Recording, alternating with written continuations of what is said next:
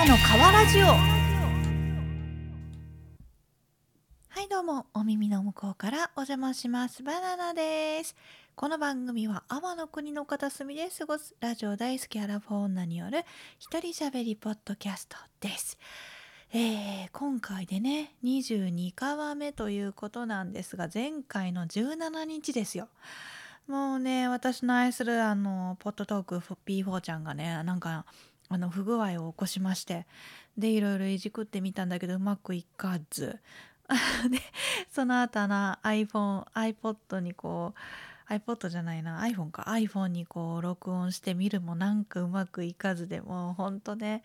あの時間も迫ってくるっていうのもあってもう初めてですけどもこうね飛ばさせていただきました。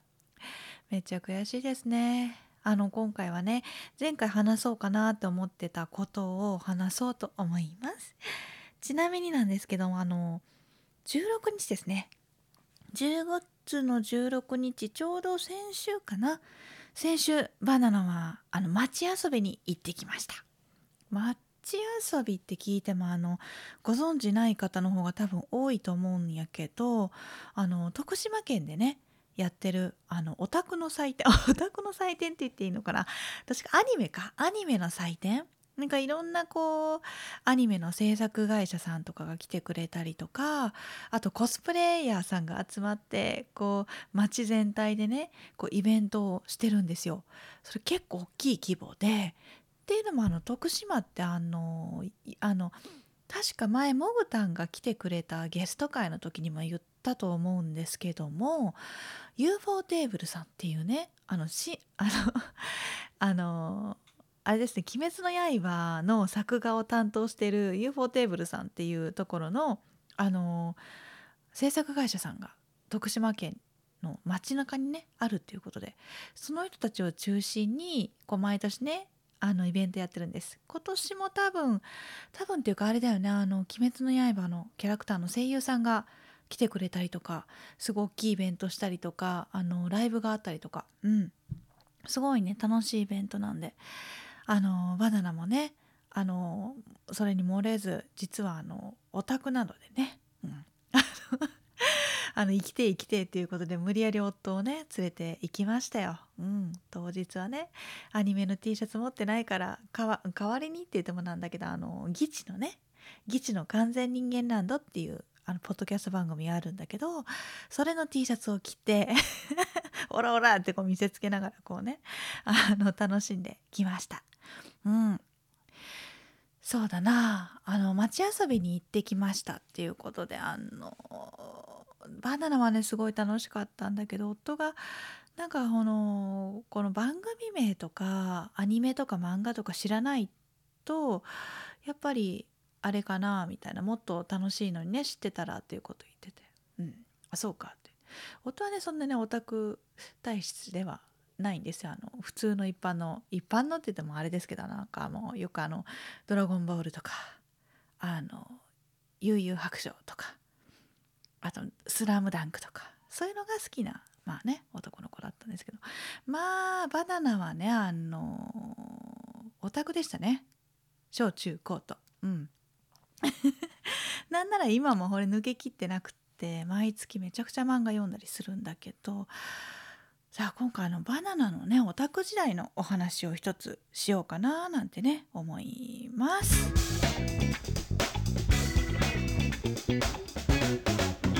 カワトークえーとですねあのバナナはあの小学生の時から漫画とかアニメがめっちゃ好きで特にね小中はね友達と交換漫画とかしたりしてあの漫画を描いてね交換 したりしてましたね。まあ、そんなもんだからあの他に漏れずあの中高ではねあのいわゆる薄い本っていうのも書いてました。これ薄い本って聞いて分かる人どれぐらいいるのかな？あのいわゆるあの同人誌ってやつですね。あの好きな漫画のキャラクターとかを使って二次制作をするっていうあのそういう今で言うとコミケ、うん、コミケって言ったら分かる人多いかな？あのコミックマーケットとかね。あの出店とかしたりしてましたね。うん。あのあもちろんあれですよ。あのギャグ漫画ですよ。私書いてるの。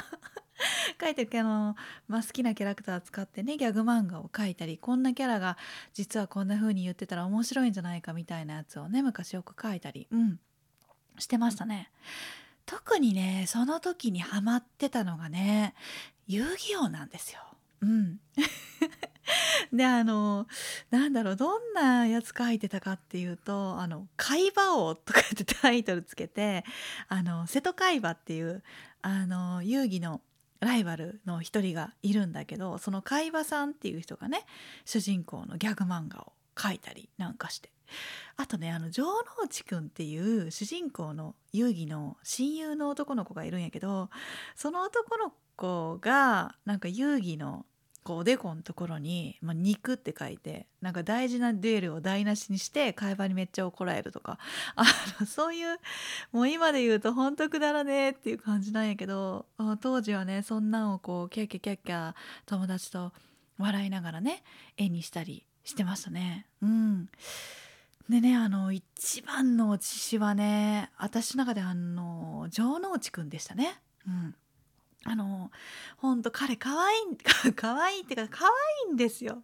なんていうのかなもう一生懸命で素直でまっすぐでで結構バカなんですよね。あそれがすごい愛おしくて当時は城之内くん推しでしたね。うん、でねあの遊戯王が好きっていうことであのもちろんね私あのデュエルもいたしておりましたたしなむ程度ですよもうたしなむ程度にねデュエルをねあの遊んでいたのであのデッキあのデッキって言ってそのあの遊戯王カードのこのセットがあるんですよこの自分が戦うために作ったこのカードの束っていうのがあってその束のことをこうデッキっていうんだけどそのデッキもの城之内モデルっていうのをね買ってたんですよ当時。うん、城之内くんが好きすぎて。しかもねそれね弟のお年玉でね買ってたんですよね これうんうんうまいこと言ってね弟ね5つぐらい離れてるんで当時で5つ離れてたんでまだ弟ね小学校ぐらいだったんですよ。うん、だからね、まあ、上手にねうまいこと言ったり あの悪いお姉ちゃんでしたね。ほんとうまい子と言うてねたかしにね。たかしに大事なお年玉を あの城之内くんのデッキを交わしてほんで自分が欲しいやつちょっていくっていうね。とんでもねえ姉貴だったな。だってさレッドアイズブラックドラゴンとかスカとかさスケープゴートとかさめっちゃ可愛かったんよ。欲しかったんよ。もうじゃあまあね、まあ、あれから何年ですか？あれから25年ですか？25年20年ぐらい？もう時効ですかね。うんたかしね。あの時姉ちゃんが悪かった。めっちゃごめん。ほんまごめん。うん。あほんでほのあの弟に買わせたカードを入れ込んだデッキを使ってね。あの主にね同級生の男子とあのデュエルをしてたんですよ、うん、恋愛よりもぶっちゃけデュエルでしたねバナナは。うん。楽しかったな。あの休み時間のたびにね、あのー、違うクラスに行ってさそこで弟の子とこうデュエルしようぜなんてこう 言ってあのほんと痛いよね。痛いオタクよね。ほんでね休みの日は友達と絵描いてねもう絵に描いたようなねオタクの、うん、女の子でした。ただそれがね、まあ、やっぱすごい楽しかったしこのデュエルしてるのもすっごい楽しかったし友達とそうやってコミュニケーション取るのも楽しかったしあの時ね一生懸命こう漫画描いたりするのってあの構成が必要じゃないですか。うん、だから構成とかめっちゃ考えるのが、まあ、その後のねあの大学受験のこう論文に生かされたかどうかは知りませんけども、まあ、そういうふうにこういろんなところでこう役に立ったりとかしてね、うん、あれはあれでねバナナの中ですごく輝かしい青春のこう1ページだったかななんてね思いますね。うん、いや楽しかったなそんなね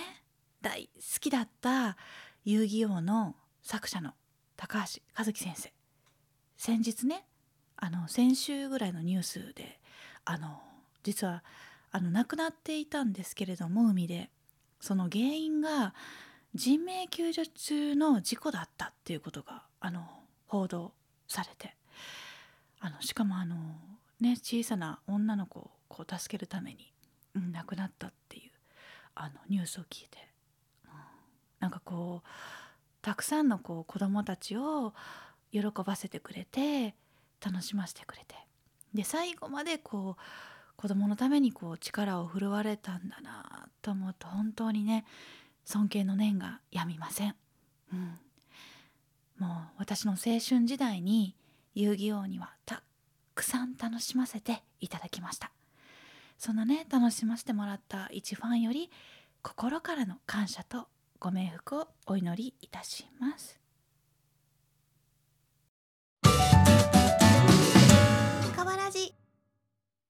お家を作ろうのコーナー。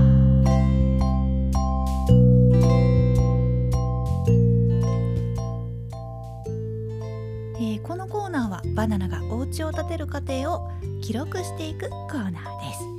今日はねあの電気の話をしたいなと思います。電気とね電気の話っていうともうめちゃくちゃ私ねあの勉強したんですよ、まあ、勉強って言ってもあのなんだろうインスタとかネットとかでこうめちゃくちゃ見まくったんですけどね。っていうのもあの前回窓の話をしたと思うんだけど窓と同じぐらいね電気もめちゃくちゃ大事ですよね。やっぱりあの生活になくてはならないものじゃないですか。うん、だからねこういっぱいこう勉強してで実際こうつけてみて、まあ、まだ生活はしてないんですけど今のところねこれいいじゃないんかなって思ったことをねちょっと気づいたこととか学んだことをここにちょっと記録していこうかなと思います。まずねあの気づいたことをとりあえず言っていくね。ダウンライトの多用は NG です。あのダウンライトって何っていう人いると思うんだけどあの天井にねあのこうシーリングライトっていうのがこうパコって後からつけれるやつね。一般的に売られてるようなやつなんだけどダウンライトってあの埋め込まれてるやつ、丸くてこう比較的小さくてこう埋め込まれてる感じのやつこう野外とかのとこに使われてたりとかあとホテルの廊下とかにも結構多用されてるよね。あれダウンライトっていうんやけどそれねおしゃれだからって結構ね多く使ってくるんですよ。あとなんかパナソニックさんにお願いしたんだけどパナソニックさんのこんなんいかがでっかっていうこう最初のこのミートリズみたいなところではねむちゃくちゃダウンライト作られてて え全部で30個ぐらいダウンライトあったのかな？こんないる？みたいな。うん。でダウンライトまあ何がいいかっていうと、まあ、まずおしゃれなのよね。天井に何もついてないからすごく広く見えるしあのー、やっぱりこうまっすぐにね下を照らすからあの何かをこう集中して照らしたい時とかはめっちゃムードが出ていいのよ。けどねあの基本的にあのなんだろうリビングのくつろぐところとか和室とか寝室っていうのは使わない方がいいそうですどうやら。うん。っていうのもね寝っ転がった時にダウンライトってめっちゃ眩しいんやって。眩しいってなっちゃう。あばばいってなっちゃう。うん。ああばばいってあの泡弁で眩しいって意味なんだけどなんかそれになっちゃうからやめた方がいいよっていうのですね、うん、だからバナナはダウンライトは極力避けました。あの結局廊下かな？廊2階の2階の廊下とトイレと脱衣所とあと玄関かな？それだけに使いました。っていうのもねあんまりやりすぎるとダウンライトって単価安いんですよ。シーリングライトより。2 3 0 0 0円とか。3000円高くても5000円ぐらいなんだけど1箇所。それでねかなり持つんだけど20年ぐらいね。ただその後こう取り替えるってなった時に業者を呼ばなきゃいけないっていう。そのね作業賃とかがすごく高くなるから後々のためにもねやめといた方がいいよっていうのと簡単に付け替えられないっていうのが NG ですね。うん、ただあのすっきりして見えるのでそれこそ狭いトイレとか狭い脱衣所とかはめちゃくちゃいいんじゃないかななんてね思いましたね。うん、じゃあ次、えー、廊下と階段は足元ライトのみ。あこれねあの1階の廊下と階段はバナナあのそれこそダウンライトつけずに足元ライト足元を照らすライトだけにしましたね。そんなね広い家じゃないんでめちゃくちゃ狭いんでね廊下も。あのそれよりも足元を照らしていった方がコスパもいいしあのトイレとかでちょっと起きた時にあの足元だけで照らしてくれてたらねあのはっきり覚醒しなくていいんだよね。うん。なんかそういうのも考えてね足元ライトにしました。ちなみにあのトイレにも足元ライトつけたんですよ。だからトイレはパチンってあの電源つけなければそのままセンサーライトで足元をパッて照らしてくれるやつだから夜中もねあの眩しいって並んでもあばああばばいって並んでもね済むっていうねやつにしましたね。うん。ああとはあの中白色と温白色と電球色の使い分けっていうのも大事。あの色があるんですよ基本的に。ライトって。特にダウンライトね。あの色があります。中白色っていうのがこうあったかみとはっきりとの両方を使ってる色なんだけどそれを一番使ってあとはね電球色っていうのはあったかい色であのムーディーな感じの色なんでどうだろうなうん。なんだろう作業はすごいしにくいみたい。特にあキッチンにもダウンライトつけたんやけどキッチンは手元を照らすところはあの中白色って言ってあのめっちゃお昼昼間のね昼間と同じ明るさの色っていう明るい色がいいかななんてね思います。あとね街灯との照らし合わせを気をつけてください。あの家を建てる時にあの自分の家のことだけ考えてると結構ミスするというか街灯がね意外にこうどこにあるかっていうの大事なのよ、うん、だから街灯がついてる明かりを考えながらお庭の明かりをね決めていくといいですね。なのでねお庭の明かりってねあの最初にこう生きってこういろいろ つけちゃう人多いんだけど街灯の光ねあの最初につけた方がいいからっつっていやこれよりも後からつけれるんで全然。最近ねあのソーラーライトとかもあの安くて性能いいやつ多いからお庭の明かりはね後からねここにいるなって分かった上でつけた方がねいいかななんてね思いますね。うんうん。あとねセンサーライトの場所ですね。センサーライトってあの人が通るとパッてつく箇所なんやけどあの絶対つけた方がいいよっていうのは玄関、うん、玄関のあの玄関ホールとあとちょっと出たところねあの出先っていうかあの両手が塞がってても勝手にライトがつく方が絶対いいので必ずねセンサーライトをそこにしましょう。うんあとねトイレにセンサーライトつけた方がいいっていう人もいるんだけどこれ一長一短であのトイレめっちゃ長い時間ゆっくり過ごしたい人は逆にねあのセンサーライトつけない方がいいですね。の時間経つと消えちゃうんで。なのでまあそれでもセンサーライトつけたいっていう人はさっき言ったように足元にセンサーライトをつけてで天井はま普通の、スイッチのライトでしとくといいかななんて思いますまあつらつらつらつらとこう話してきましたがこれ。うん誰かの役に立つんでしょうか。これからね家を建てるよっていう人はねあそうなんだって聞いて。なんかあのそういう手がない方はもうふーんってねふーんなんて聞いてくれるといいかななんて思います。最後にねこれだけはねバナナの推しポイント。スイッチの位置はドアノブの高さと同じにしろ。これだけはねあのものすごいバナナ推し推しです。ちょっと今実際そうしてもらってるんだけどすでにめちゃくちゃいい感じですね。うん。あのスイッチって基本的に結構ちょっと高めの位置にあるんですよ。なんだろうなこう腕を上げた時に私158センチなんだけど腕上げた時にこうつく位置。私の顔ぐらいかなだから。私のだいたい150センチぐらい15040ぐらいのところに基本的にスイッチでつくんですけどそれ実は高いんですよ場所が。うんまあ、どんな時に高いと思うかっていうとあの手が塞がってる時になんか肘とか体とかでポンって押したいのに高くて押せないとかねあと子供ちゃんがスイッチつけたい時に手が届かなくてスイッチをつけるためだけに親が呼ばれるみたいなね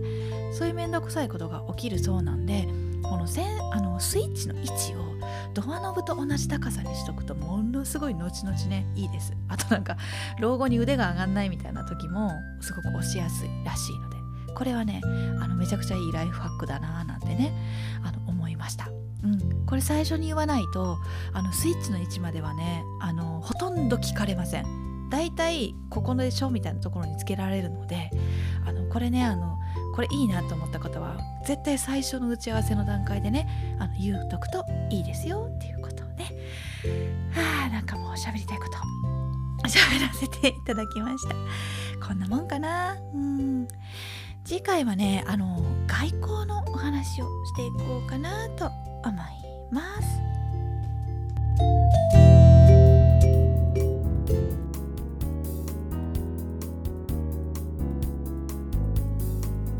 えー、今日はねあの序盤で遊戯王の話をさせていただいたんですけれどもなんガチで本気で戦い合うっていうシーンが 大人になるとね減っちゃうからなんでしょうね。うん、なんだろう。今からガチで戦うってなるとうんまああの樋口塾とかでも今ねあの将棋が流行ってるので、うん、私もね将棋のルールをね覚えてね皆さんといつかガチで戦っていきたいなと思います。でもねデュエルもしたいよっていう方がいらっしゃったら是非お声かけください。それでは次の7がつくターンまで